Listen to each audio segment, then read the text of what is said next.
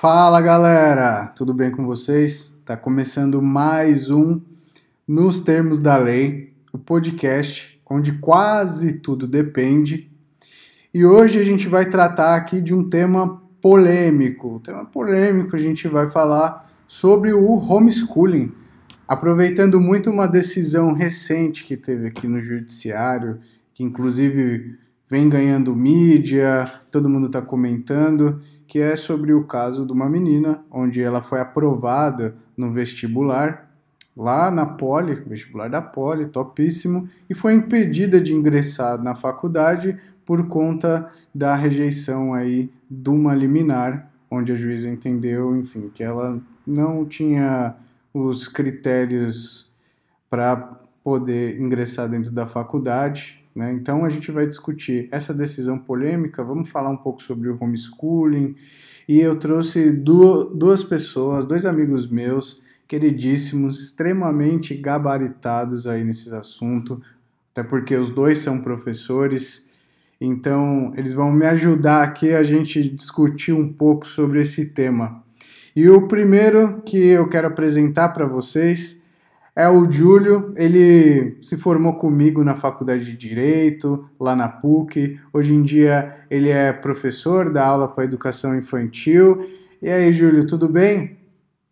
Bom, é... Paulo já falou, né? Sou formado em Direito pela, pela PUC São Paulo, me formei com ele. É... E aí entrei numa onda meio que nem você, né, Pablito, de querer tirar um pouco é, é, o juridiquês, assim, da pauta, né? E encontrei esse caminho na educação e trabalhar com crianças para poder é, formar as pessoas para que elas pudessem um dia conseguir compreender a lei, né? Eu sentia que rolava um, um, déficit muito grande na nossa faculdade da gente entrar e não fazer a menor ideia do que se trata a legislação brasileira, né? E é que a gente tinha, faltava ferramentas para a gente compreender a própria lei, o texto, é, tem toda uma, uma, uma uma individualidade né, do, do, dos termos jurídicos que eu senti que faltava e eu encontrei meu caminho na educação. Eu senti que a minha, a minha disponibilidade aí para formar pessoas, é, eu podia colocar essa minha energia nas, nas, nas crianças aí, para que um dia elas pudessem virar, virar adultos que compreendessem a lei e fui por esse caminho, sou muito feliz. E é isso aí. Hoje trabalho com crianças do Fundamental 1, já fiz, já fui coordenador também de Fundamental 1, é muito gratificante e estamos aí para tentar pedagogizar o, o, a conversa. Maravilha, maravilha. E o outro convidado é um outro amigo meu, queridíssimo também. A gente trabalhou juntos durante muito tempo num escritório onde nós dois trabalhávamos e ele é advogado, é professor universitário. É o Pedrão. Fala aí, Pedrão, tudo bem? Fala, Pablito, beleza, meu cara? Como é que você tá? Bom, além de ser seu amigo, também sou seu colega de karatê, né, o que é um dado biográfico importante de nós dois, né? Bom, e também sou formado em Direito, é, atualmente milito na advocacia com você também, e sou professor universitário, né? Dou aula na Unip há cinco anos, né? Sou professor de Direito Civil. E, e, já trabalhei também como professor de adolescente. Minha primeira carreira como professor foi na, num colégio técnico que fica lá na Pedreira, é um trabalho é, social que tem lá, é, chama-se CEAP, Centro Educacional Assistencial Pedreira. É, e ali eu ministrava aulas de direito também para adolescentes. Né? Então, eu fico muito feliz de ver o trabalho do Júlio aí, o seu, Paulo, porque realmente o direito precisa ser traduzido, precisa deixar de ser é, obscuro, né, esses, é, essa coisa meio estranha para as pessoas e se tornar conversa da rua, né? E tem tudo para isso, né? Você vê, vende jornal direito, então acho que é uma coisa que esse trabalho de vocês aí tende a ser um sucesso enorme. Eu acho que continuem na linha de vocês aí, por favor, que a sociedade está precisando. Bom, fazendo então a síntese aqui desse episódio para vocês que a gente vai discutir, como eu falei no começo, é sobre homeschooling, mas para vocês entenderem, para quem não viu sobre essa matéria, seja por qual motivo for, É, teve uma menina que se chama Elisa, onde ela foi barrada de ingressar na faculdade, apesar de ela ter passado em quinto no exame lá da FUVEST da Poli. Então, o que ela fez? Ela entrou com uma ação pedindo uma liminar para que ela pudesse ingressar na faculdade, porque, porra, ela passou em quinto lugar, né? Quem passa em quinto lugar na Poli? Só que essa liminar, ela foi indeferida pela juíza que analisa esse caso. Um embasamento de que não tem nenhum embasamento legal para que ela pudesse ingressar, por conta de ela ter feito homeschooling durante todo o colegial. Então, desde o primeiro colegial que ela saiu do colégio e passou a estudar em casa. Ela estudou primeiro, segundo e terceiro colegial em casa. E veio a prestar o vestibular no que seria o terceiro colegial dela, né, que foi quando ela passou agora na faculdade. E a juíza entendeu que não tem nenhum embasamento, ela precisaria fazer os três anos em uma escola regulamentada pelo MEC, tudo certinho, ter diploma para poder ingressar. Não tem hoje na nossa legislação nada que embase a pessoa fazer um homeschooling para ela poder ingressar na faculdade. Ela precisa necessariamente de um diploma. E as outras fundamentações é, seriam no sentido de que, dentro do processo, ela não teria demonstrado habilidades e maturidade suficientes para ingressar na faculdade. É, o que eu acho muito estranho, porque uma pessoa que tem capacidade de passar em quinto lugar na, no vestibular da Poli, né, é difícil você falar que essa pessoa ela não tem habilidade, que ela não tem principalmente maturidade para passar, é, para frequentar um, uma faculdade. Isso é um critério totalmente subjetivo e sabe-se lá da onde que, que essa juíza tirou isso da cabeça. E é sobre esse assunto, a gente vai começar discutindo primeiro esse tema, primeiro essa decisão, vamos conversando, evoluindo, ver onde que vai esse bate-papo nosso sobre esse assunto. E eu queria perguntar para vocês, primeiro, qual que foi é, a sensação, o sentimento que vocês tiveram ao ver essa notícia, ao ler, se inteirar sobre esse caso, é esse é o primeiro questionamento que eu faço aí para vocês. Eu queria saber qual que foi a sensação, o sentimento de vocês quando souberam disso. Uhum, boa pergunta. Eu poderia dizer um, um sentimento que eu não tive foi de surpresa, porque o judiciário lá com aquele julgado do STF já tinha cantado a bola, né, é, de que o, o homeschooling ia ser, digamos assim, é, barrado no baile. Porque o Supremo já tinha decidido né, que o, na falta de regulamentação da lei, não ia poder ter mais homeschooling, né? Então, não me, surpresa não me causou. Não sei, você, Júlio, se você se teria. Cara, nenhuma, nenhuma, assim, nenhuma, né? É, é, é, a, a, a, sensação que eu tive inicialmente, né? É, eu, eu que acho que hoje eu, eu, vou eu vou falar um pouco mais aqui pelo lado da como eu não atuo na advocacia, né? Eu vou tentar puxar um pouco para o lado da educação, assim. A, a primeira sensação que me, a primeira é, coisa que me causou é, foi uma sensação de assim, me ligou um alerta, porque logo imaginei que uma decisão seria utilizada para as pessoas que estão querendo regulamentar o homeschooling, é, que iriam utilizar essa, essa decisão para reaquecer um debate, que esse debate do homeschooling no Brasil, a tentativa de regulamentação, tem aí já uns 10, 11 anos. Né, ele estava um pouco aí na gaveta.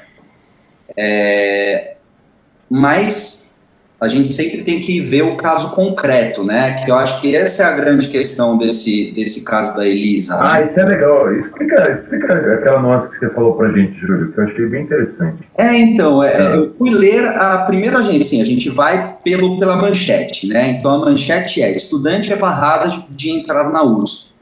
Eu falei, deixa eu ver se já existe alguma notícia, né? Alguma entrevista, alguma coisa para eu poder escutar ela falando. E ela mesmo corrige o, o, eu acho que é o G1, né, deve ser a seccional lá de, de Sorocaba, ela diz que, na verdade, o problema dela é, é mais antigo, inclusive, Hum. Porque, na verdade, ela havia sido barrada no curso de engenharia elétrica da faculdade lá de Sorocaba. Por isso que o processo está correndo lá e não aqui em São Paulo. Né? É, e aí ela entrou com o processo e viu que estava na gaveta, aquela coisa, o, o famoso J conclusos, né? Vai para a mesa e fica lá para sempre, né? Até alguém ter a boa vontade de dar algum despacho e fica lá. E aí ela falou assim, aí a gente levou para a mídia. Só que quando ela foi dar a entrevista, perguntaram e ela falou sobre a USP. Aí, pelo visto, a galera quis repercutir, botou USP para dar uma, uma para causar uma polêmica, né? Então assim. Ô, Julia, na verdade teria até um segundo processo aqui na capital, então, né? Ou pelo menos ela teria, haveria de entrar, né?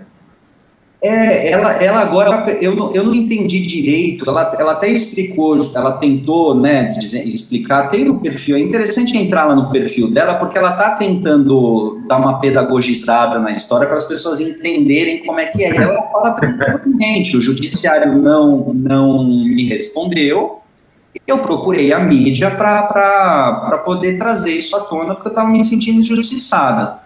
Mas, assim, eu acho que a sensação que me deu foi ligar um alerta é, para ficar esperto, assim, enquanto educador, em como que esse debate ia desenrolar, né? Uhum. Porque o que, que eu imaginei, e acho que, na minha opinião, pelo menos, é um pouco o que está acontecendo.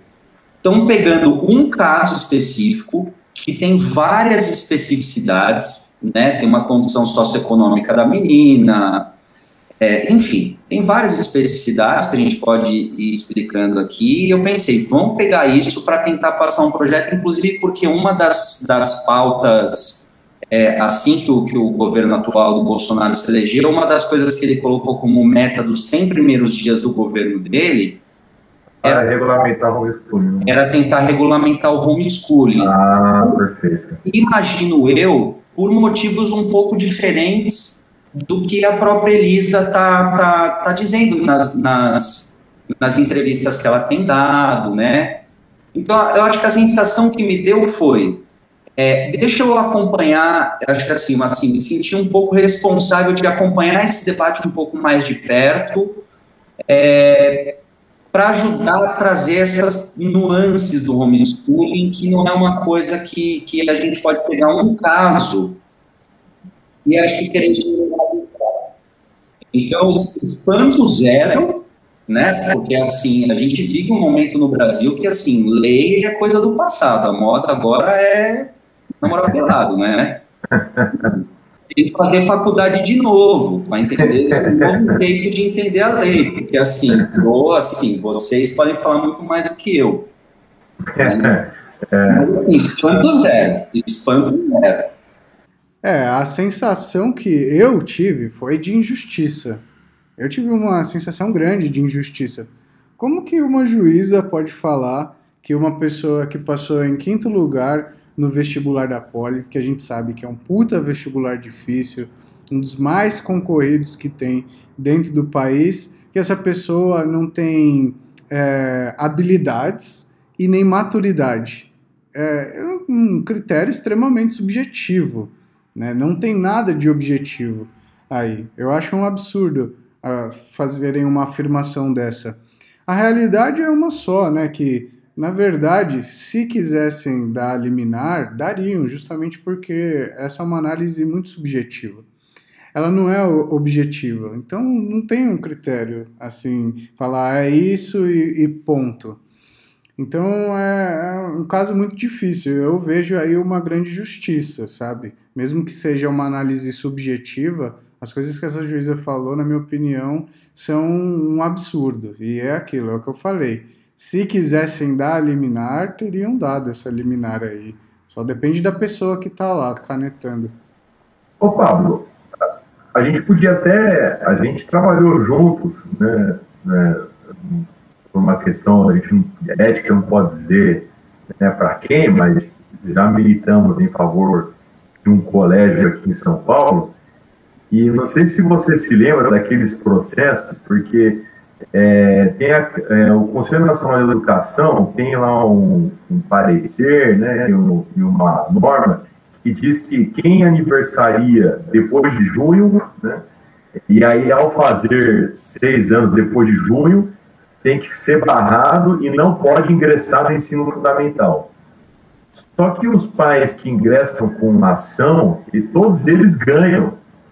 E a justiça usa o argumento seguinte: não, se a criança foi aprovada ao longo do ensino infantil é, pelos professores, não tem por que barrá-la pelo critério etário. E, e, todo mundo ganha liminar nisso daí. Lembra desses processos? A gente não ganhou uma, perdeu todas. E, então, então, assim, nesse, nessa, nesse caso, aí, o critério que foi usado foi exatamente esse que você está falando. Se, se quiser, passa o aluno né, e, e manda ele estudar no. A revelia, inclusive, da norma do Conselho Nacional de Educação, né? É, é isso mesmo, é isso mesmo. E até para fins de comparação, eu trago um segundo caso aqui, onde o resultado foi totalmente diferente. Você pega o advogado mais novo que se formou no Brasil, né? E até saiu umas matérias deles aí, uma matéria dele recentemente. Se eu não me engano, ele entrou na faculdade de direito com 15 anos de idade. Ou seja, ele terminou a oitava série, foi prestar o vestibular no final da oitava série, passou e com 15 anos ele entrou dentro da faculdade. Um caso mais bizarro do que esse que a gente está discutindo aqui. Na oportunidade também, ele teve que entrar com uma ação, pedir uma liminar, e nesse caso o juiz determinou que é, esse estudante fizesse uma prova dentro do período de 24 horas com toda a matéria do colegial. É. Se ele fosse aprovado nessa prova, ele poderia ingressar na faculdade e cursar direito. Então, dentro dessas 24 horas, ele prestou a prova passou e, consequentemente, pôde fazer a matrícula dele na faculdade.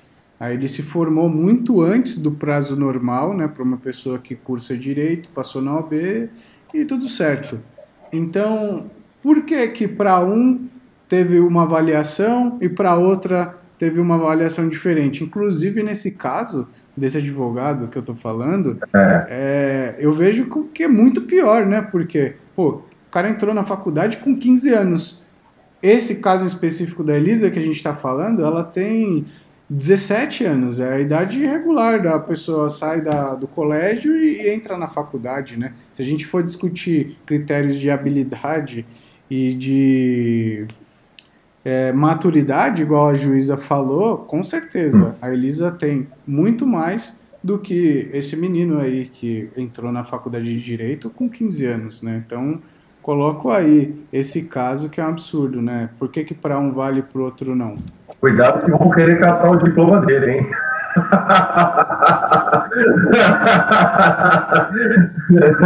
É, você tá dando ideia pros caras aí.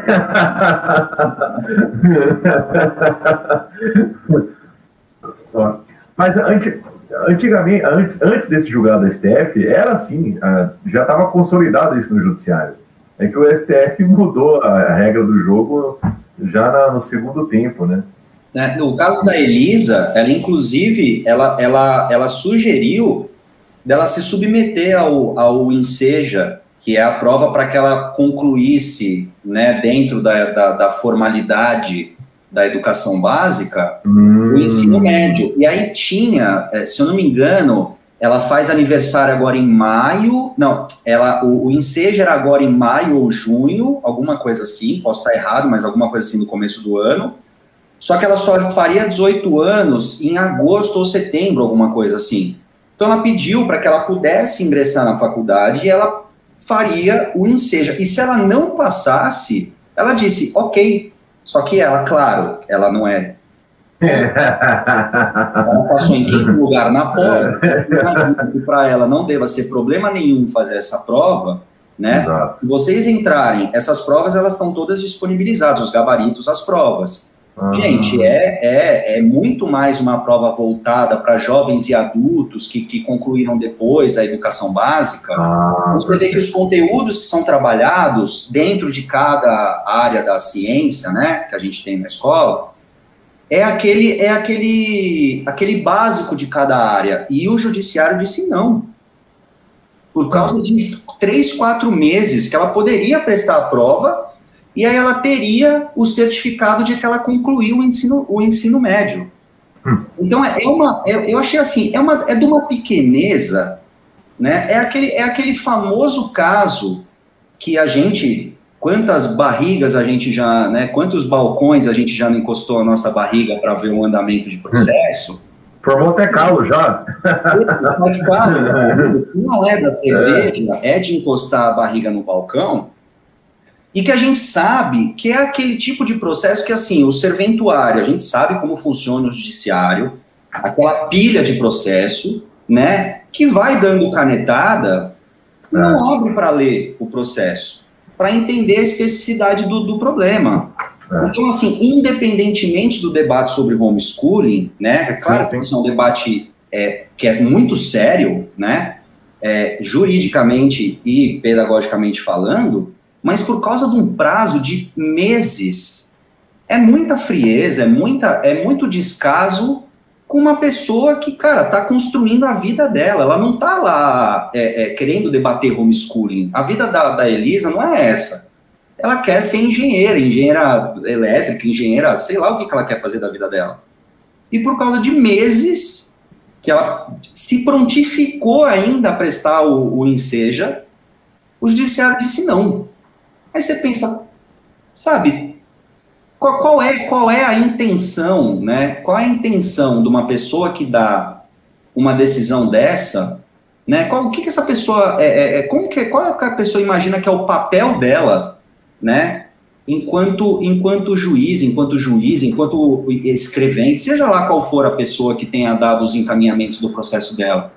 Uhum. Né? Como a pessoa enxerga esse papel, né? É muito, é muito pouco para o tanto de, de, de, de, capacidade intelectual que a gente tem, né? Porque o Brasil não é pobre de capacidade intelectual. É o contrário. É, em 2019, 2020, saiu uma pesquisa que o Brasil, com todos os problemas que a gente tem, educacionais, a gente está, se eu não me engano, em 13 terceiro lugar no mundo de produção de pesquisa.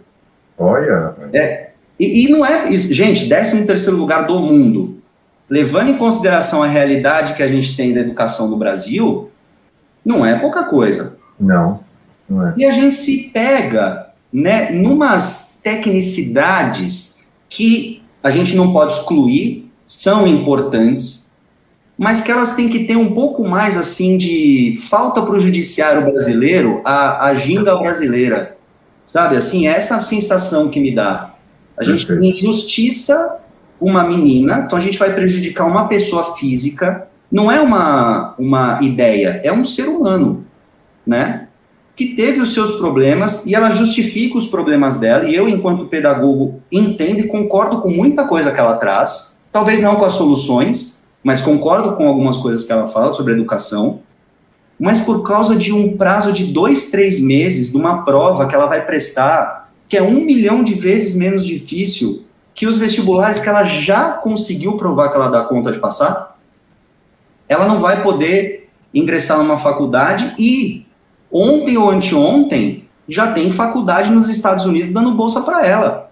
Olha. Ela vai embora, essa menina. A gente vai perder uma mente pensante aí por causa de um, uma vírgula. Ô, Júlio, deixa eu perguntar uma coisa, deixa eu ver se eu entendi direito. A pessoa que não cursou ensino regular e que passar na prova do Enseja, ela é, digamos assim, diplomada ou regularizada? Ela fica regularizada. Ela fica regularizada. Isso, isso, isso foi surgindo ao longo do tempo, que assim, isso não é exclusivo do Brasil, né? A gente não tem o problema de é, jovens e adultos que, que, que, que evadiram né? A educação básica, evasão escolar é um tema que é, é do mundo, não é do Brasil. No Brasil, essa questão é muito séria, né? Por uma, por uma característica é, socioeconômica que a gente tem, né? A gente sabe que o Brasil é extremamente desigual, que muitos jovens aí saem da escola para poder procurar um emprego, porque é uma necessidade da vida, né? É, é, eu acho que, inclusive, isso não tem que entrar no debate de certo e errado, olhando para o jovem. Né? Uhum. A gente precisa virar essa discussão é, para olhar para as políticas públicas de educação. Né? E um dos jeitos de tentar recolocar essas pessoas é, para que elas sejam economicamente ativas, né, façam um curso universitário e possam é, ter melhores vagas melhores salários no mundo do trabalho, foi é, estruturar todo um sistema de educação de jovens e adultos, né, que hoje é, ele é muito, ele é totalmente desvalorizado, totalmente desvalorizado. Uma das coisas que foi pre, totalmente preterida agora em época de pandemia, por exemplo, né, que a gente está é, é, dando é, educação à distância aqui, né, que nem a gente está fazendo agora, é, foi, o, foi a educação de jovens e adultos, mas é uma coisa que é importante para a gente conseguir resgatar essas pessoas, porque não se trata só é, de recolocar essas pessoas no mercado de trabalho, né? Uma pessoa que não sabe ler e escrever, ela não tem acesso à cidadania dela, né? Ela não tem, ela não consegue exercer a cidadania dela com plenitude. Então, é um jeito da gente chamar essas pessoas de volta, não necessariamente para o mundo acadêmico, mas para que essas pessoas tenham acesso, né? Em primeiro lugar, que isso ainda é um problema do Brasil, infelizmente, a cultura letrada, né? A escrita, a leitura, para que essas pessoas possam é, é, ter mais dignidade. Não, mas se a Elisa quiser prestar essa prova aí, é, ela pode prestar sim? Tem que frequentar as aulas? ela pode prestar sem ter que frequentar as aulas. Existem alguns sistemas, né, para a educação de jovens e adultos. Por exemplo, existem muitas pastorais que dão aulas, né, e você pode simplesmente ir lá e prestar a prova. Ou o que, que você pode fazer? Você pode entrar numa, numa outra modalidade de educação em jovens e adultos, que você tem um prazo maior, que você tem que comprovar uma presença, né? É, é, é ah. como se fosse é, uma educação básica compactada. É, esse é o famoso EJA que é o EJA. Tem algumas modalidades, né? O EJA tem algumas tá. modalidades, né? Mas o Enseja é um jeito de você conseguir colocar a pessoa que talvez não vá conseguir ficar dois, três anos fazendo um curso, né, okay. para jovens e adultos, mas que consiga, por exemplo, fazer uma, um, um, um, um esquema de estudo. Estudar no metrô, estudar no ônibus. E ter o, é, e ter o certificado. Ah. Né? Então, assim, é, o problema é que a gente precisa ah.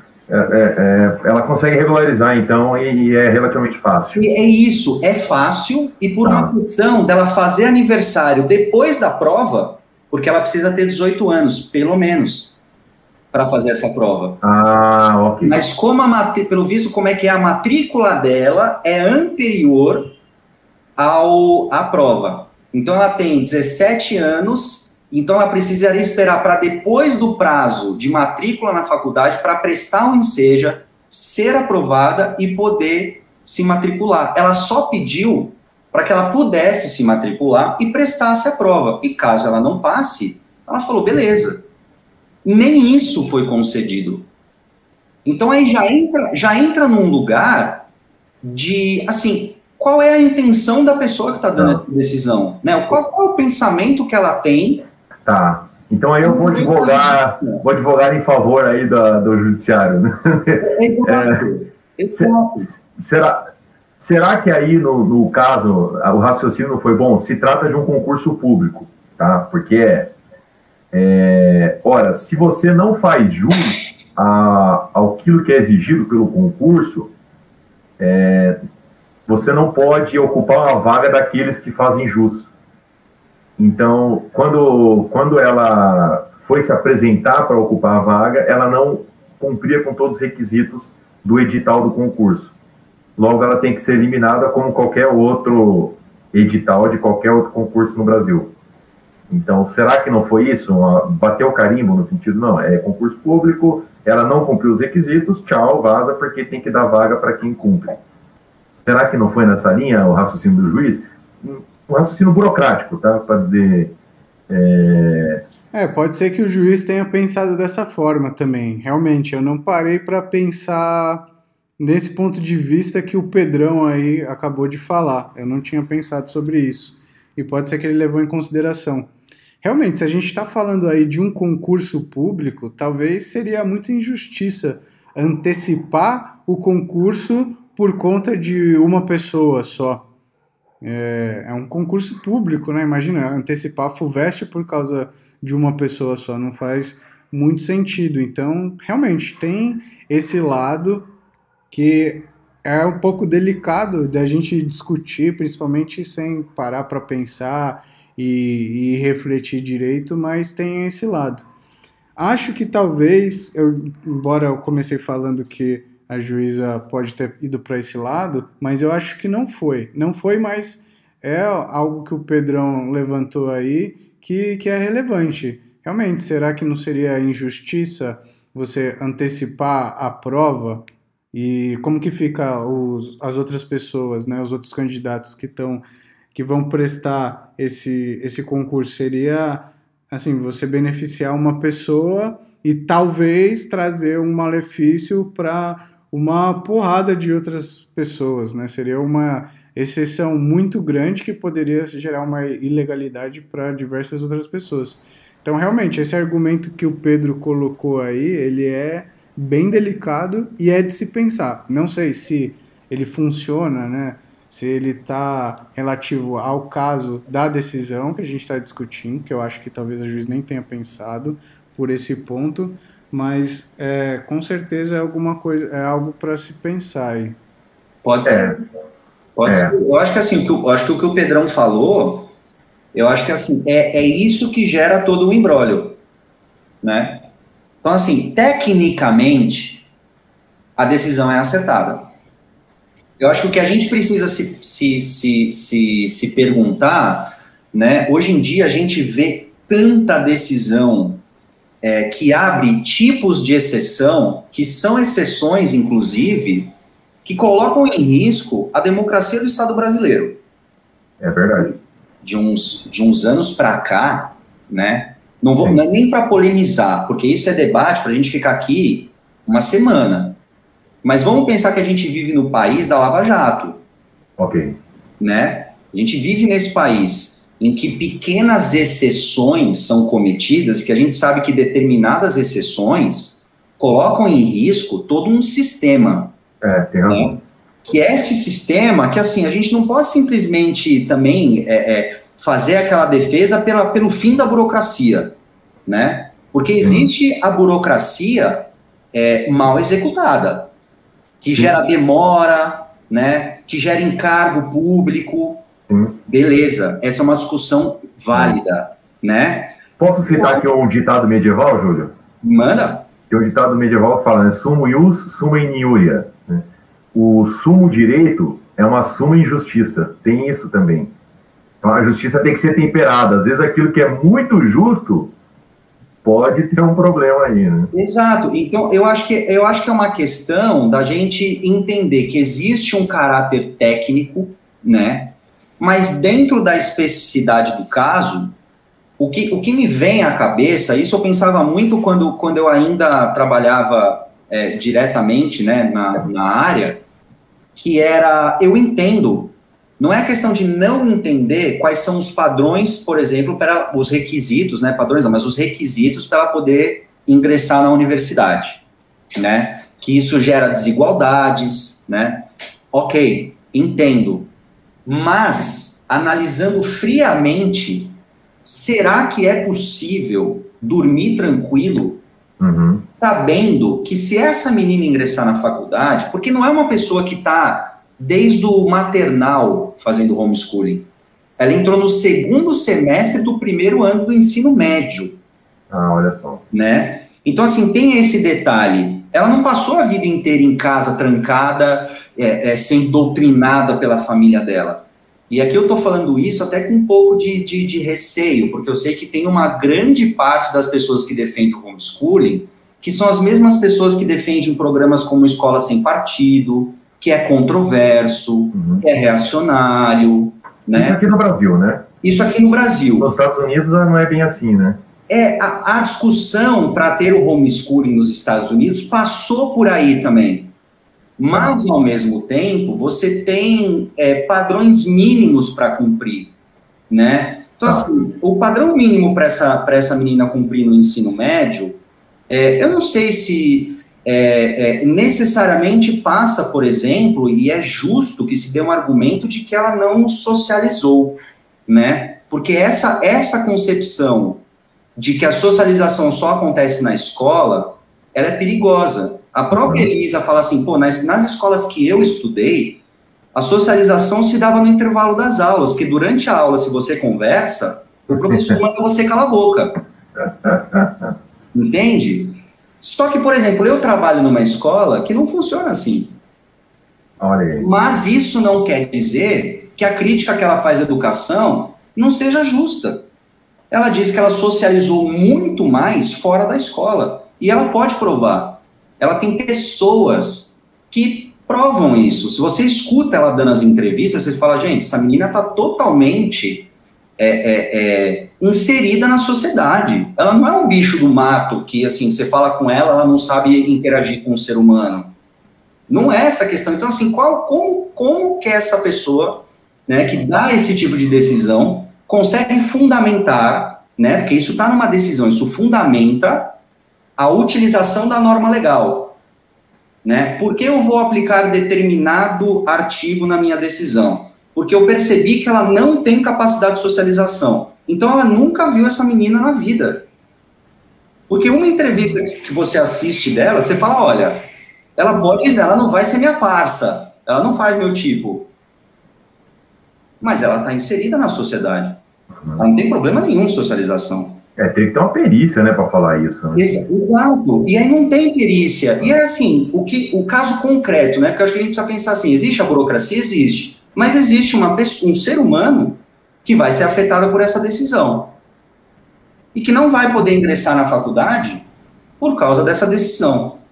E aí vamos tirar a justiça, né, da, da, do quadrado da legalidade, que ele é importante, eu não vou, eu não estou aqui defendendo que a gente destrua a lei. Sim, sim, e tenha, e tenha né, o, o, o, o é, a norma originária, né, que a gente tenha o, o, o ih, me fugiu o termo, o legislador originário, o constituinte originário, né, eterno, que vai criando leis, né, a, a, ao seu favor, não é isso. Mas eu acho que a lei não dá monopólio para o MEC, hein, Júlio, nesse sentido, hein?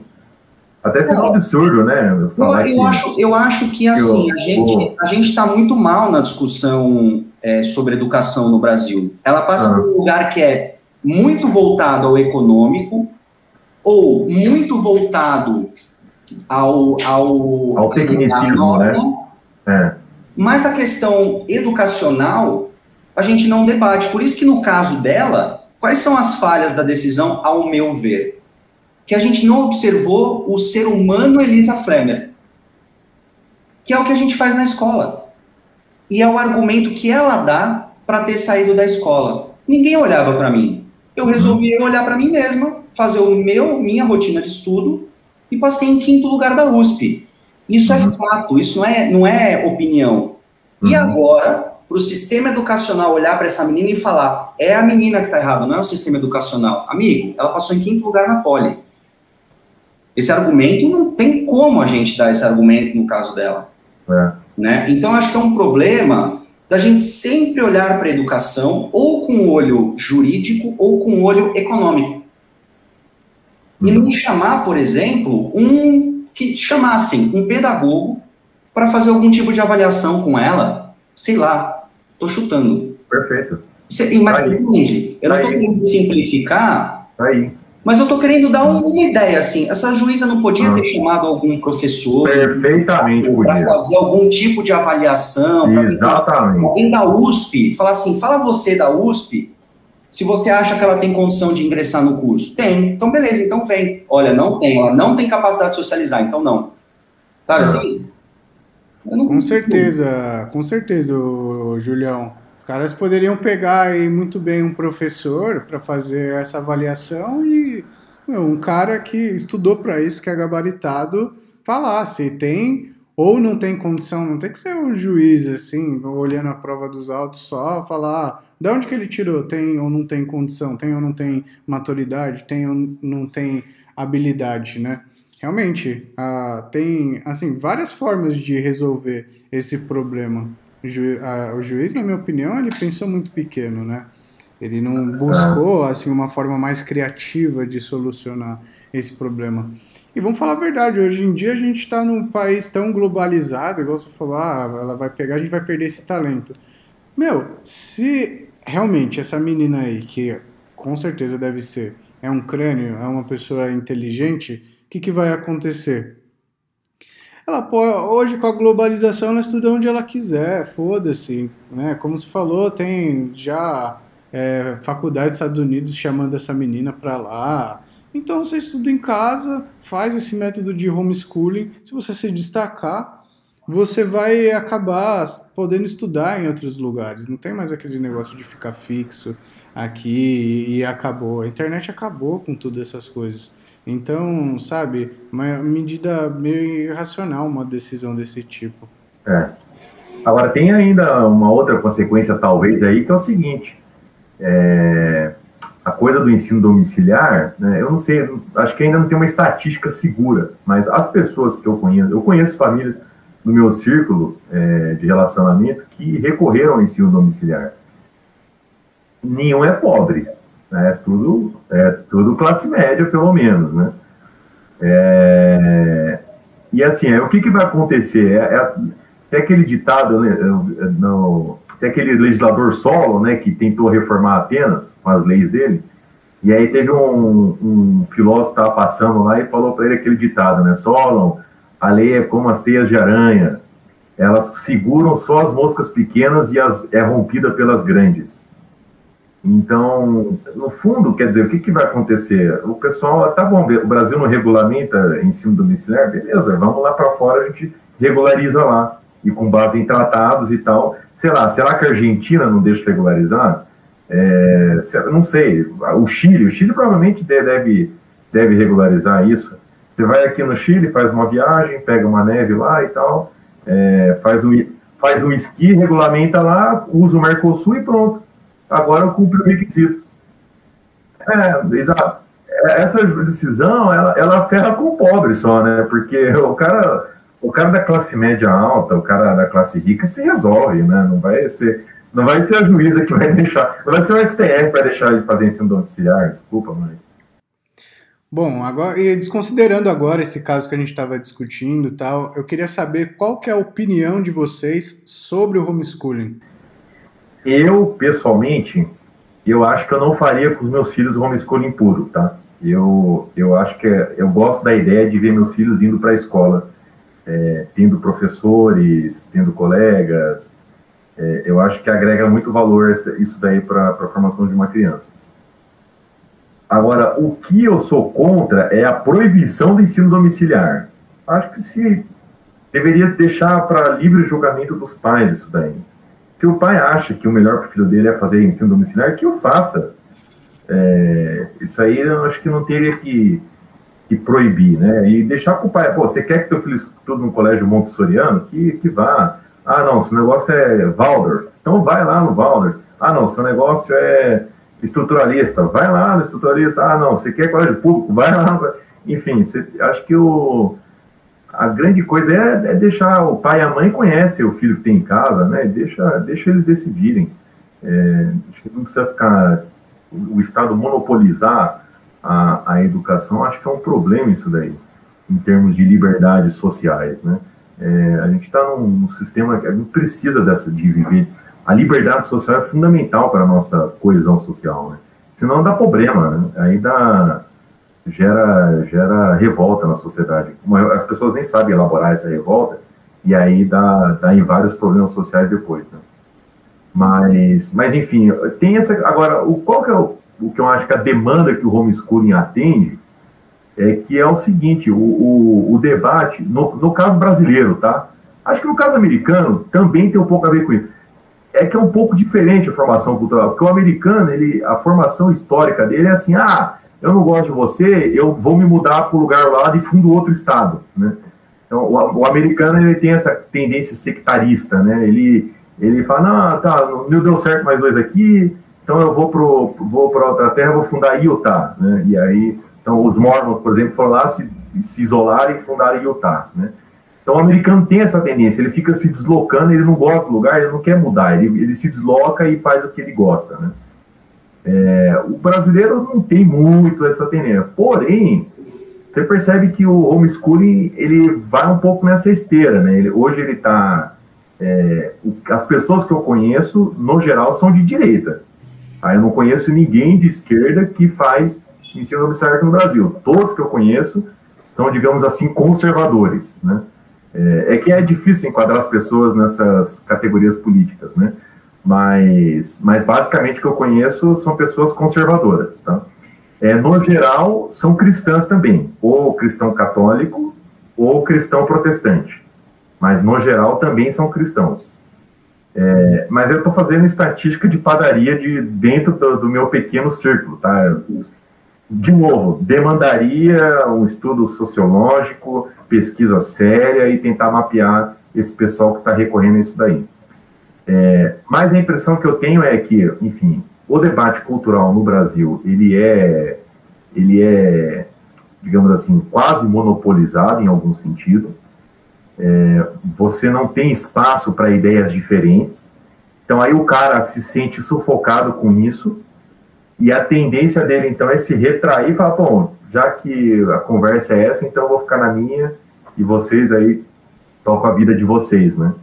Então, o ensino domiciliar, ele vai mais nessa esteira. Então, de, mas também o, o, escola sem partido, o, como é que é? Escola sem partido, né? É, é. Também não é que vai solucionar isso, né? Vai, vai criar uma, uma outra bolha cultural é, pior ainda do que a que tem aí. Então, também tem, tem esse problema. Não? A solução acho que não passa por aí, pela lei, né? Não é a lei, não é o Congresso que vai resolver isso daí também. Mas, é, então, o ensino domiciliar eu acho que atende essas pessoas, esse, pessoas que estão de saco cheio dessa, dessa, dessa conversa de louco que, tá, que tem na cultura brasileira, que nem medíocre é, né? Porque para ser medíocre teria que se esforçar. E, e aí então o cara vai para o cara vai para o ensino domiciliar, né? Pô, só pensar, cara, na boa, um professor dá o primo Basílio para você ler quando você tem tá na oitava série, tá de sacanagem, né, cara? Pô, aquilo ali. Não, não, isso é do caralho. É, é, é, do caralho, para envenenar, para falar assim, eu não leia mais, tá, filho? É, aqui, ó, como lê, é, né? Lê. É, assim, é uma merda ler, exato. Pô, Machado de Assis, cara, é, é, excelente. Quando você tem 40 anos de idade, aí você vai ler o Machadão, aí você vai entender ele. Ô, Pablo, eu ia, eu ia falar uma. Eu ia, eu ia mais, mais ou menos concordar com o Pedrão, mais ou menos discordar. Eu acho que esse exemplo é bom para eu catar o gancho, né? Sim. Eu acho que a gente, precisa, a gente precisa fazer uma diferenciação entre a família desejar uma coisa boa para sua criança e a família conseguir praticar um bom processo pedagógico com a criança. Eu acho que são duas coisas distintas, né? Então, acho que assim, existe uma, uma, uma ala, eu acho que eu poderia dizer aqui que é uma ala da esquerda, que com, com sabendo da existência do Escola Sem Partido, que é um projeto que inclusive quer criar órgãos para que professores sejam denunciados, dependendo do viés que determinada rodada. Pô, isso aí é União Soviética, velho, pelo Não, amor. Aconteceram casos de, de deputados e deputadas conservadores e conservadoras pedirem para os alunos filmarem as aulas e enviarem para esses deputados, usarem de exemplo para pautar esse tipo de projeto. Então, assim, é perigoso. É denuncismo, né? A denuncismo da população, né? Exato. Você, aí, você cria um ambiente de é... vigilância populacional. Isso, aí, Isso é terrível, rapaz. É, Nossa. dentro do que o Pedro falou mesmo, assim, é lógico que existe uma estatística de, de conversa de padaria, mas existe também a gente olhar para o cenário político que a gente vive, né? Dentro do cenário político que a gente vive, quais são as, as, as, as bancadas, né, do Congresso Nacional que defendem esse tipo de, de, de, de projeto. E aí, olhando para essas bancadas, a gente pensa assim, pô, então qual é o princípio, né? Qual direito está querendo ser defendido? Eu não quero que o meu filho seja doutrinado na escola, eu quero que ele seja doutrinado em casa. Né? Aí a gente precisa fazer uma discussão que não é, eu não quero ser, ser de jeito nenhum, por isso que eu estou falando que eu acredito que toda família deseje o melhor para a sua criança, mas desejar não é suficiente para que a gente consiga é, atingir um determinado objetivo. Em nada. né? Nada, na vida. No caso específico da educação. Boas intenções, né? É, boas intenções. Eu não, eu não duvido disso. Eu não duvido disso. Como, como eu sei disso? Pergunte, pergunte para professores e professoras, né? É, o, é, o tamanho do problema que é lidar com a criança na sala de aula e o tamanho do problema que é lidar com a família fora da sala de aula. Tá.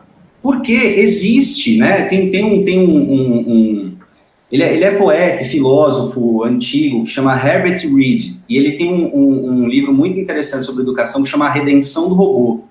E uma dos, um dos pensamentos-chave que ele tem é: existem tantos pensamentos sobre o objetivo da educação, quanto existem pessoas tentando determinar o objetivo da educação.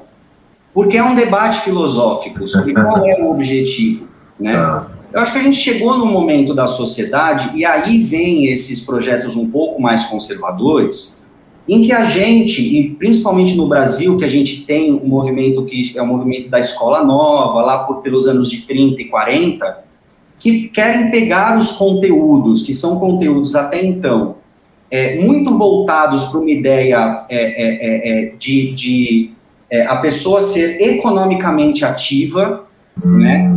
E pegar esses mesmos conteúdos, entender que os conteúdos que são dados na, na escola, né, o currículo escolar, ele é um campo de debate político, porque o currículo, em resumo, ele é o que é que você precisa saber sobre a nossa sociedade. E muitos pensadores no Brasil entram para que a gente, é, para discutir, né, dentre eles aí um demonizado e totalmente não compreendido pelas pessoas, isso eu falo com tranquilidade, tomo muita porrada por causa disso, principalmente dos meus conhecidos de direita, que é o Paulo Freire, ele não acha que uma criança sabe a mesma coisa que o adulto.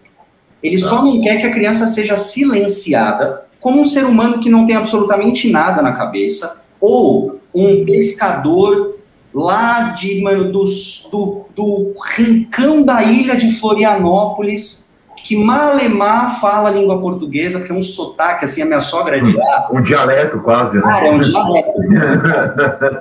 Só que esse cara sabe mais sobre meteorologia do que a mulher que dá o tempo na TV de Florianópolis. Não quer dizer que as pessoas não são mais preparadas para alguma coisa, mas esse movimento aconteceu no Brasil, né? Da gente conseguir perceber é, o viés político que é dado para os conteúdos na escola. E isso é da ciência, né? Essa coisa do cientista imparcial, assim como essa coisa do juiz imparcial, ele é um debate fundamental, mas ele é, um, ele é uma espécie de utopia. A gente precisa mirar nesse objetivo, mas ele é impraticável, porque eu tenho uma história eu com certeza vou passar conteúdos e provocar as minhas crianças a pesquisar sobre determinados conteúdos em cima da minha bagagem cultural, né?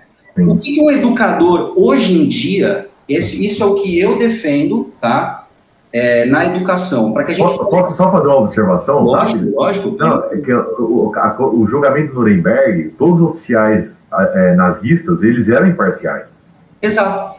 Todos eles falaram, não, eu só obedeci a lei. Exato, exato. E, e, e nem sempre, né? Aquela mesma coisa do, do, do, do, da gente não poupar os intolerantes, né? Ser intolerante com o intolerante é defender a democracia, não é calar a liberdade de expressão da pessoa. Hum. Eu acho que, assim, em primeiro lugar, eu acho que a gente tem que fazer uma inversão de, em vez da gente pensar na família e nesse sistema educacional que a gente sabe que está cheio de falhas, principalmente porque ele, ele coloca as pessoas como, assim, a vida da pessoa é ser economicamente ativa. E a gente sabe que isso não é verdade. A gente passou por escolas tradicionais e a gente sabe como esse sistema gera uma infinidade de problemas quando a gente é adulto. Escolas gente... tradicionais e cursinhos de inglês, né? Porque os RHs perdem inglês também. É. é isso. A gente é. sabe. É, RH pede, pede inglês e informática. A gente não é criativo, a gente não sabe resolver problemas novos, né? A gente não sabe criar novos caminhos. A educação precisa ir para esse lugar, né?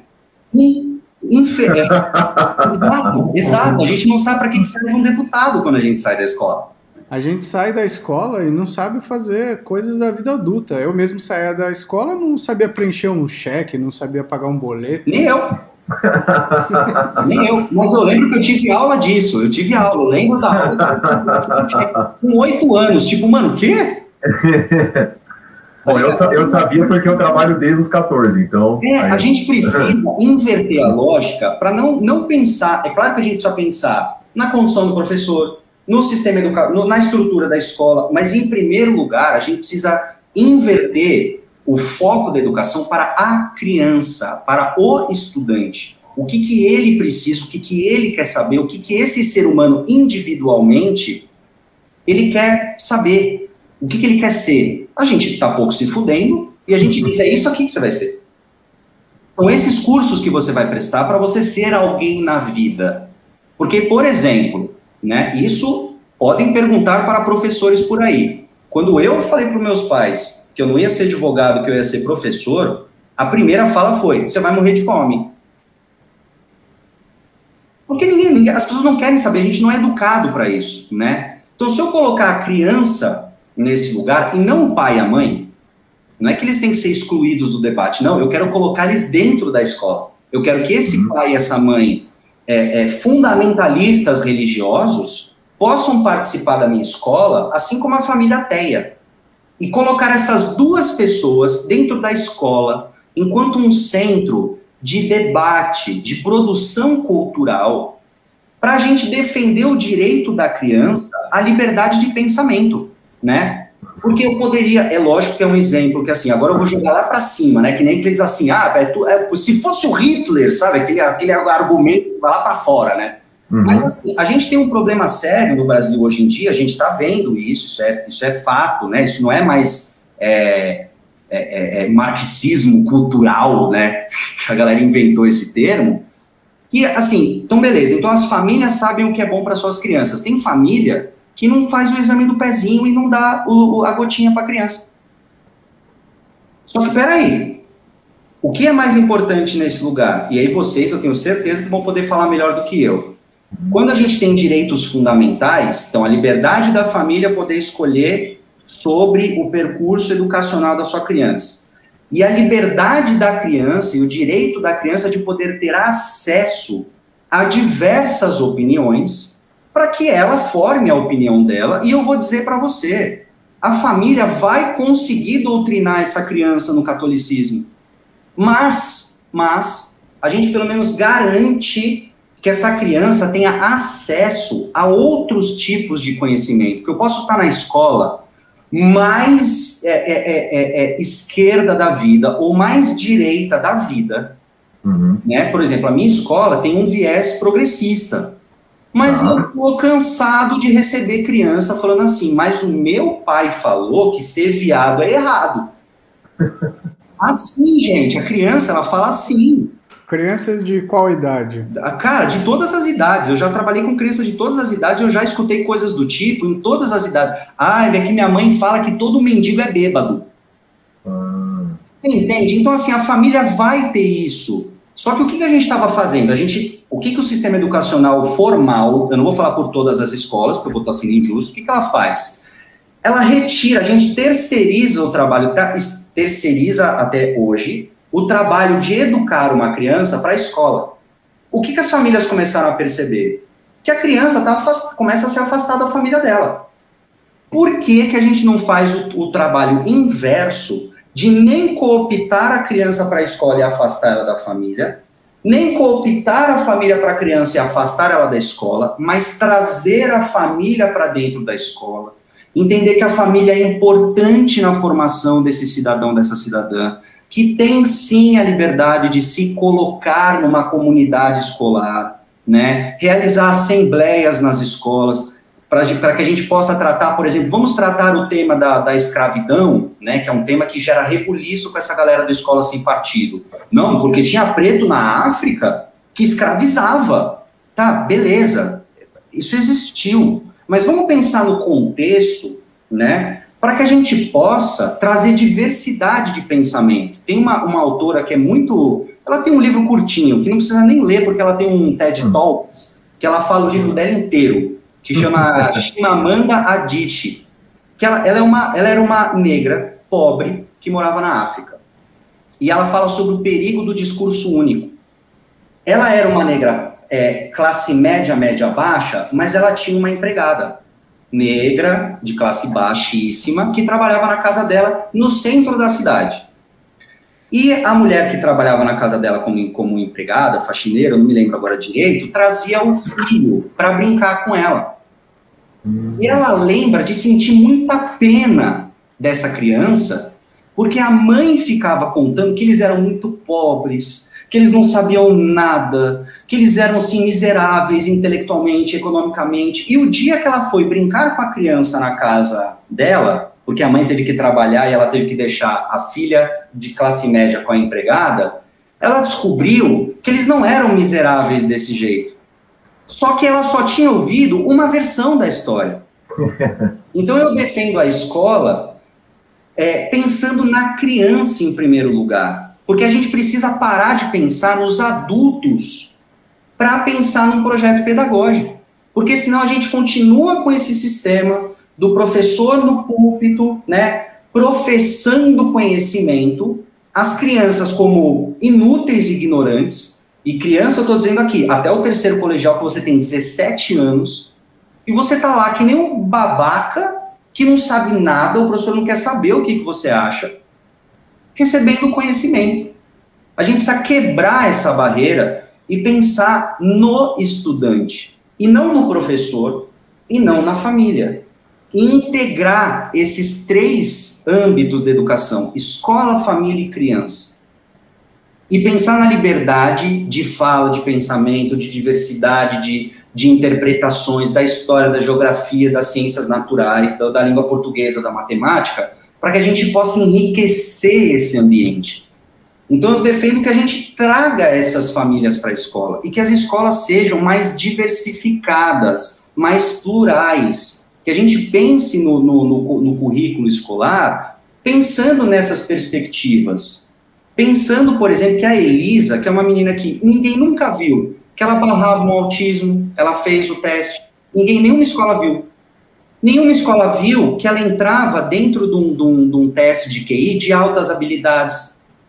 Nenhuma escola olhou para essa menina, assim como a juíza não olhou, a escola também não olhou, nem para a família dela. Se Mas será que, que, a escola não tem limite para algumas pessoas mesmo? Oi? Será que a escola não tem limite para algumas pessoas mesmo? Assim, tem pessoas... Não, sim, com certeza. Aí eu acho que aí depois vem o discurso sobre o homeschooling. Por exemplo, eu sei que crianças autistas, pode ser que ela tenha uma dificuldade de estudar na escola por conta do barulho. Essa pessoa tem que ter o direito de fazer um homeschooling se for necessário para ela. Mas eu acho que a gente é uma inversão de prioridades. O homeschooling hoje em dia, né, o levantamento que tem, tá? É, é que ele atinge 0,015% da comunidade de estudantes no Brasil, 0,015%. É, o ideal realmente é ser feito um estudo sobre o homeschooling, porque pelo que você falou, a taxa de adesão, ela realmente é muito baixa. E justamente por isso que eu entendo que se liberassem o homeschooling não ia ter uh, um impacto tão catastrófico. Ah, liberou o homeschooling porque até pelo que a gente já conversou aqui, o homeschooling, ele é algo que não é para todo mundo, né? A, a pessoa precisa ter uma certa condição financeira e os pais precisam estar presentes dentro de, do estudo dos filhos para que o homeschooling dê certo. Né? Não é deixar a criança largada em casa e foda-se, é isso aí. Né? Então precisa ter também essa adesão dos pais. E a gente sabe que hoje em dia, né, um outro motivo é justamente esse, não tem adesão dos pais, os pais eles não querem nem participar do colégio. Você imagina ficar em casa com o filho para ele estudar, né? Tem reunião de pais e os pais não comparecem dentro do, do colégio, não tem essa participação. Então, a adesão ao homeschooling realmente é para poucos, é para uma parcela mínima. Se liberar mesmo que esteja regulamentado, pode ter certeza que o que vai aumentar de crianças que vão fazer o homeschooling é muito pouco, na minha opinião. Mas com certeza a gente precisa fazer todo um estudo para melhor avaliar como funciona o homeschooling e tal e ver quais são as conclusões. Prognóstico, né? Era para estar sendo estudado isso daí. Era para estar tá a gente lá em cima, fazendo, estudando esse negócio, né? Exatamente. Mas nos Estados Unidos deve ter estatística, aqui a gente não tem acesso, né? Mas, mas deve ter um monte de estatística já que os americanos devem ter preparado sobre isso. Imagino, tá? Tem muita, tem muita pouca pesquisa. É, as pesquisas são extremamente enviesadas, infelizmente, ainda por uma parcela muito conservadora do eleitorado nos Estados Unidos e no Brasil. Isso que é ruim também, né? Uhum. É, é por isso que, que, quando eu falei que eu, que eu achei que eu tinha que me deter um pouco mais no assunto, é porque eu sei que assim tem uma grande parcela é, é, da população que já entra no automatismo da resposta, né? A homeschooling é para a família cristã doutrinar sua criança em casa. Aí, se você dá agora o exemplo da Elisa, uhum. não foi o que aconteceu, né? É. Falta dado, falta estudo. É, eu não sou totalmente contra, mas eu acho que existem muitos pormenores para a gente tratar, e exatamente por a gente saber que vai atingir uma parcela muito pequena da população, eu entendo que isso é a prioridade, assim, número 429 na pauta sobre educação, tá? Eu acho que é muito, é, eu acho que é um, é um, debate importante, eu acho que o debate sobre o homeschooling vai fazer, inclusive, a gente poder é, discutir sobre a, me, a, melhora da educação, né? Então, se tem pessoas que estão querendo sair do homeschooling, é, vamos ouvir essas, é, querendo sair do homeschooling, não, querendo o homeschooling, Exato. Vamos escutar, né? Vamos escutar qual é o problema. A Elisa, é. ela traz críticas que são, cara, totalmente cabíveis. Do tipo assim, cara, o professor do lado do ensino médio é, dava uma matéria numa aula de três horas que eu estudava em 20 minutos a apostila e aí eu ficava olhando para a cara do cara do tipo, mano, eu já sei isso, o cara não trouxe nada, o cara não me perguntou nada, o cara não me provocou nada, tipo, o que eu tô fazendo aqui, mano? Em 20 minutos eu aprendo isso? Ah, eu vou para casa. Ela tá errada? Não. O que a gente faz aí na faculdade, cara? Quantas, Pablo, primeiro ano de faculdade? Mas aí, é, não tem aquele, tem aquele famoso ditado africano que tá virando quase clichê já, mas aquela história lá de que se você quer ir rápido, vai sozinho, mas se você quer ir longe, vai com os outros. Né? de repente, um, um aluno, é, o que eu tenho visto, ouvido de experiência de professores é que alunos que são assim, que são rápidos em entender, você precisaria é, levá-los a ajudar os outros colegas que não têm a mesma velocidade. Exatamente. É. Então, esse é o tipo de coisa que, por exemplo, por isso que, que eu, eu também falo de um lugar muito privilegiado, escola privada na Zona Oeste de São Paulo. Mas, hoje em dia, existem estudos, inclusive, comprovando que um dos melhores jeitos de você aprender é você ensinar. É. Então, pegar a Elisa, por exemplo, e falar assim: você, você vai dar aula de reforço para os outros. É isso, é isso. Tem... Aprender, aí ela aí se exercita em se entregar para os outros. Ajuda a escola, ajuda os outros estudantes, ela é. estuda, ela se prepara. E ela é a mais ajudada de todas. Estamos usando a Elisa, mas. É um lucro. É, Qualquer pessoa. O pensamento é por isso, o nosso pensamento sobre educação no Brasil é fraco. E não é por falta de pessoas capacitadas. É por inversão de prioridade. É por inversão de prioridade.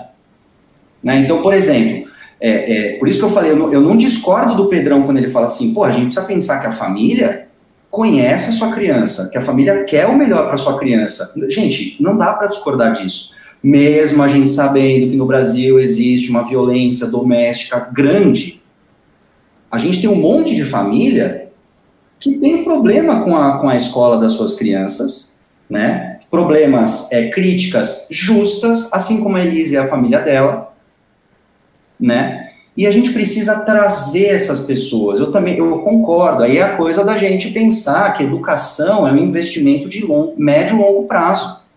Então, como eu faço para que a minha escola, para que o sistema educacional possa trazer as pessoas para dentro da escola? Pela persuasão, né? Você persuadir as pessoas, elas verem, elas verem que é bom. Elas têm que ver que é bom. debate político, como vocês fazem, entende? Olha vocês aqui, dois putos exemplos de que é possível pegar um tema foda, assim, arenoso, e traduzir para que as pessoas possam entender. Eu acredito que as pessoas possam entender esse lugar da família na escola. Demora? Demora.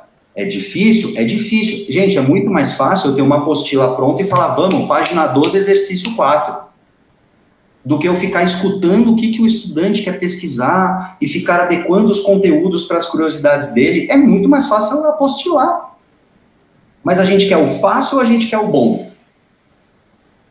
Eu acho que se a gente quer o bom, a gente precisa aprofundar esse debate, né? Para que a gente possa pensar no que o Pedro falou sobre, o, sobre a liberdade da família poder escolher. Aonde isso fica? Aonde fica o que o Pablo falou de não conseguir trazer a família para a escola. Porque se a gente entrar na desistência, né, puta, é assim que é, aí fudeu. Para qualquer coisa, né? Eu acho que para qualquer coisa. Tô falando pra caralho, né? Chega. Não, de jeito nenhum. Olha aí. É, o espaço aqui é para falar pra caralho mesmo. Então, pode ficar tranquilo, não se preocupa quanto a isso não. Mas agora a gente já está aqui com bem mais de uma hora de podcast gravado. A gente está se encaminhando já para o final e a gente já discutiu bastante sobre homeschooling. Enfim, tiveram diversos insights da horas aqui, uma discussão muito boa, bate-papo muito bacana com vocês dois. E eu queria deixar abrir esse espaço aqui, né, esse final de episódio, para que vocês fizessem os comentários de vocês, falar algo que vocês ainda não falaram, de repente, dar o recado final aí de vocês. Então, a palavra tá com vocês aí. Eu, eu queria fazer uma consideração, mas transformando ela numa pergunta, porque eu queria saber o que, que o Júlio acharia disso, se fosse possível. Meu Deus, vai. Pode ser? não, é que é o seguinte, ô Júlio, é, assim, eu tenho duas experiências, digamos assim, é, que assim, primeiro eu trabalho desde cedo, eu percebi que isso minha mãe, nós somos de uma é, de família japonesa, né? E, e para o Japão e para o japonês assim é, é, muito importante, né? É, você ter alguma utilidade social, né? É, é, enquanto nós ocidentais cultivamos a individualidade, né? Os ocidentais, os, os orientais tendem a cultivar a coletividade. Né? E talvez haja um meio do caminho entre os dois aí. É, mas então, pro, pro, na cultura japonesa era muito forte isso daí, né? É, então eu trabalho desde os 14 anos, por exemplo. É, e, e, só que eu percebo assim que o trabalho, em algum sentido, ele é mega educativo. Né? Eu, até eu tive um, quando eu pedi demissão né, comecei a trabalhar por conta, eu fui conversar com o pai do Pablo. Né, o pai do Pablo, com orgulho, mostrou a carteira de trabalho dele. Você já viu, Pablo, a carteira de trabalho do, do teu pai? E o primeiro registro dele é como faxineiro. Né? É um, cara que começou como faxineiro né, e depois se tornou fundador de empresa. É, e aí, enfim, e aí ele comentou comigo, ele falou assim, olha, quem trabalha cedo tem uma vantagem enorme sobre os outros, porque, e aí deu esse exemplo, sabe o que é juntar dinheiro para pagar o boleto no mês seguinte, se não pagar vai passar fome, né? Então isso leva a uma educação também da pessoa, ainda que não seja o conceito que a gente tem de educação escolar, né? E depois também, e aí com a experiência do Karatê, eu estudo Karatê tem seis anos, eu percebi, assim, que o trabalho físico, corporal, e não só cerebral, também é de uma baita importância né, na, na educação emocional e também intelectual, por via de consequência, né? Então, assim, o que eu, o que eu queria saber do seu é o seguinte, é, assim, eu não estou te entrevistando nenhum, eu queria que você... Não, é, manda, manda. É assim, é, me falta ferramentas intelectuais para integrar tudo isso, tá? Isso é uma coisa que eu estou refletindo e aí eu preciso, então, amadurecer isso intelectualmente, né? Mas, então, assim, é, você acha que dá para fazer isso via escola tradicional zona, assim, no sentido, é, qualquer, assim, qualquer escola, tá? Escola. no sentido genérico. Ou isso demandaria é, uma estrutura familiar, barra profissional, barra é, outras unidades educativas que apoiassem a escola nisso? Eu acho, eu acho que a gente precisa entender, primeiro assim, concordo totalmente. É, não te falta ferramenta intelectual para você entender isso, porque você viveu isso. Você passou ah. por essa experiência de ser formado na integralidade da tua pessoa, Pedrão. Então você teve a formação intelectual, mas você também teve que atingir objetivos, passar por desafios, saber o valor do dinheiro. É, a gente precisa aproximar a escola da vida real. Hum, Vou te dar um exemplo. Vou te dar um exemplo real. É, é claro que isso precisa de uma formação dos professores para isso, hum. da conscientização das famílias nesse lugar. Por isso que a gente precisa trazer as pessoas para a escola para discutir.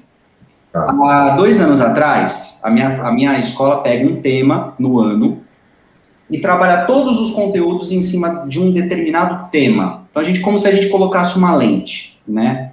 A gente trabalhou uma peça do Ariano Suassuna, que chama O Homem da Vaca e o Poder da Fortuna. O protagonista é um, é um poeta, né? E ele não quer fazer nada. O argumento dele é o seguinte: eu faço sim, eu sou poeta. Tem todo um desenrolar. Esse cara, leia, porque assim, é hilário. Ariano Suassuna, quando ele quer ser engraçado, é, é do caralho. Tá. O Homem da Vaca e o Poder da Fortuna. É muito bom. É muito bom. Fica aí a ó, dica cultural aqui no, no, no podcast. Sensacional. Cultural. É informação demais isso aqui. E aí, a gente pega alguns temas relacionados, né, sobre um grande tema para trabalhar. Eu peguei o tema trabalho. Eu passei o semestre inteiro é, pesquisando com as crianças sobre os conteúdos que tem na base nacional sobre, de geografia, de história, de ciências, de usando a matemática, usando a língua portuguesa, né? É, é, é dentro desse tema trabalho, mas eu coloquei um projeto para a gente fazer. Sabe o que a gente fez? A gente passou o ano inteiro, eu com criança de 8 a 10 anos, é, eu, eu, eu, ali na rua da minha escola, ali na Barra Funda, passa muito catador de latinha, hum. porque tem um, um, centro de reciclagem ali uma perto. Uma cooperativa ali perto, né? É, aí tem uma, uma cooperativa ali ah. perto. E eu propus para as crianças que a gente fizesse o que o personagem da peça fez. Transformar a poesia em trabalho e ver se dava certo ao mesmo tempo, experienciar a vida do catador de lata. Então a gente escreveu um livro de poesia e passou o ano inteiro na escola fazendo campanha para arrecadar latinha e amassando todas as latas para conseguir reformar uma carroça junto com uma ONG que chama Pimp My Carroça, que tem no Brasil inteiro, que é incrível. Oh, olha só. Conhecemos um catador de latinha, chamamos o cara para dentro da escola, reformamos a carroça dele, chamamos um grafiteiro e um poeta para fazer o trabalho de, de grafitagem da carroça do cara. Uhum. Eu botei as crianças para amassar lata. E aí a gente fazia gráfico para saber se o tanto de lata que a gente estava catando se ia dar ia fazendo gráfico, ia pesquisando. E aí foi todo um envolvimento dentro de um projeto. Elas trabalharam. Perfeito. Com oito anos de idade. E tinham um, um, um objetivo de transformar a vida de alguém com o trabalho, com a poesia, pesquisando sobre usando os conteúdos. Eu não, não, não deixei de trabalhar os conteúdos, usando os Perfeito. conteúdos da, da, da, base curricular nacional. Hum. Para enriquecer esse conhecimento e no final do ano a gente presentear esse, esse catador que faz um trabalho social fudido ali na região. Olha. Os catadores no Brasil reciclam quase que 90% dos resíduos, que eles fazem uma separação e levam nos pontos certos Coisas, coisa que a, a, coleta seletiva que a gente tem em São Paulo não, não dá conta de fazer. Não. Então, percebe? É uma questão de perspectiva e de intenção que eu tenho com as minhas crianças, que tipo de gente que eu quero formar? Eu quero formar pessoas como você, que tiveram a oportunidade de ser formados na integralidade. Então eu tenho na minha escola, eu tenho aula para crianças de todas as idades. Eu tenho aula de teatro, de música, de artes. A gente tem, a gente tinha antigamente o que era a nossa educação física, uhum. virou, por um tempo virou capoeira. Tá. Hoje em dia a gente não chama mais de capoeira, a gente chama de, de tradições da cultura afro-brasileira, que a gente faz a educação física, só que a gente já coloca é, é, elas para entender como que é a capoeira, como é que é essa história, não sei o quê, e coisas da educação física. Tá bom. Né? E propor para as crianças projetos que sejam materiais, que elas façam alguma coisa com aquilo. É possível. Hum. Só que a gente precisa, em primeiro lugar, que é aí a minha fala final e a minha defesa enquanto educador hoje em dia, olhar para o estudante e entender o estudante como um ser humano. Como um ser humano. Quando a gente enfia conteúdo na cabeça de alguém, sem perguntar o que essa pessoa acha, seja o estudante, seja a família, a gente está desumanizando as pessoas. A escola precisa ser um centro de humanização, de debate, de conflito saudável. A gente está vivendo hoje hoje, isso não é opinião, isso é dado, gente que compõe a mais alta esfera da administração pública que é contra a ciência. Piora, é contra a conversa. Se a gente entende que as pessoas têm o direito de falar, que a família conservadora tem tanto o direito de poder participar do debate da educação, quanto a família ateia de esquerda progressista, e a gente cria na escola esse campo de, de, de, de educação, né, um terreno, para que as pessoas possam ser formadas como você, na sua integralidade.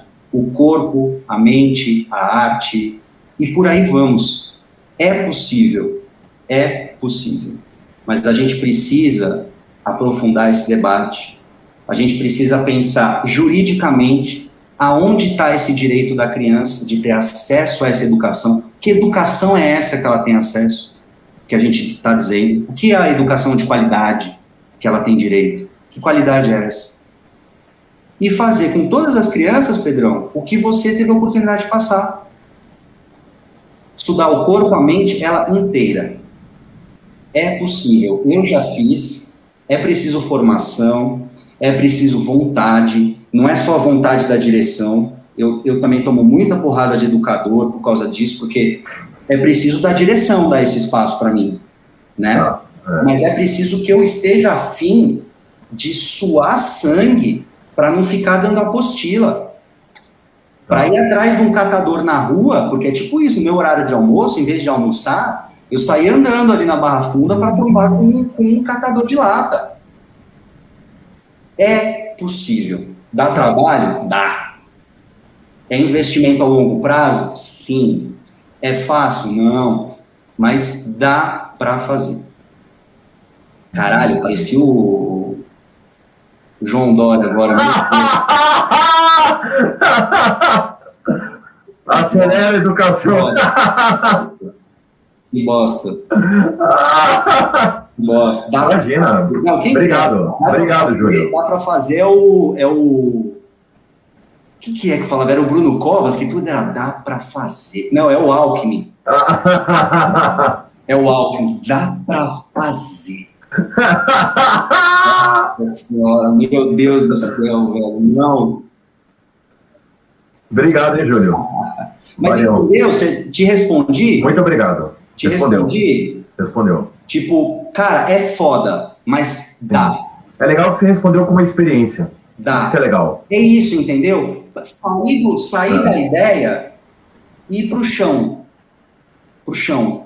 E olha, eu vou te falar uma coisa. Se vocês pararem, se vocês tiverem essa curiosidade, joga no Google projetos pedagógicos, tipo assim, diferenciados no Brasil. Tem projeto cacete, meu velho. Não é pouco, não. O Brasil é bom pra caralho. Olha.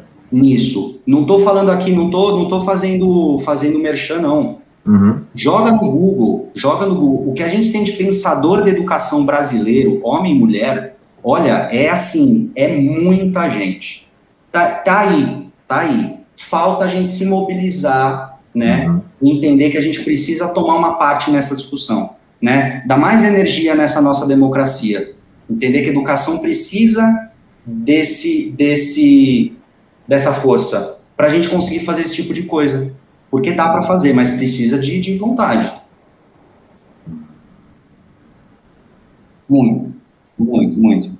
É, talvez estabelecer prioridades, né? Isso, isso, exato. Aprofundar esse debate vai ser, é um bom começo. Isso aqui que a gente está fazendo já é do caralho, entende? É, eu tenho um amigo meu que, que é engenheiro agrônomo, ele é lá do Paraná, né? Ele, ele já é bem mais velho e ele contou que uma vez ele, por conta do trabalho de engenheiro agrônomo, né? Participou numa colônia de coreanos é, no Paraná da inauguração da cidade? É, da colônia. Caralho. É, e ele falou que a- eles não tinham nada. A única coisa que eles tinham era uma escola na inauguração. Aí o prefeito brasileiro né, perguntou lá pro chefe da colônia: é, escuta, vocês não tem nem casa, vocês construíram escola. Né, Então, quer dizer, essa é a cabeça, né? No, pro cara, ele, ele não entendeu que escola é a coisa mais importante. Né, Ele, ele não entendeu isso. Ele, ele acha que o mais importante é a estrutura, sei lá o que, que ele acha. Exato. Olha, olha, É, Por que as pessoas não vão conseguir escutar isso no podcast? Porque eu também não sou tão burro assim. Mas olha essa foto das, dos meus alunos abraçando o catador de lata e Verdade. fala para mim e fala para mim se não é possível. é, É possível, cara. É É isso possível. é isso É mesmo. possível. Aliás, só uma observação também, eh, querendo ou não, a cidade de São Paulo foi fundada uma- por uma escola, hein? Hoje a maior cidade da América Latina, um colégio que deu berço a ele, né? Bela Pois é. observação, Pedrão. Bela Né, observação. tem- Bom, a gente está chegando aqui ao é. final de mais um episódio e, na minha opinião, pelo menos, eu acho que foi super produtivo. A gente discutiu um tema hiper relevante que é educação. A gente falou sobre homeschooling aqui dentro desse episódio. A gente precisa discutir mais sobre educação, que é muito pouco discutido aqui no Brasil. Eu fico imensamente feliz de ter é, conseguido trazer essa discussão para um projeto que eu acabei de começar. né? Espero que cada vez evolua mais. A casa aqui vai ser sempre de vocês, sempre que vocês quiserem participar, sobre o tema que for, vocês estão super convidados. Eu agradeço demais, demais a participação de você, Pedrão, e de você, Júlio. Obrigado junto. demais por terem participado. Valeu, cara, Pablito. É, eu tenho que dar uma entrevista agora. Encerra aí que eu vou dar uma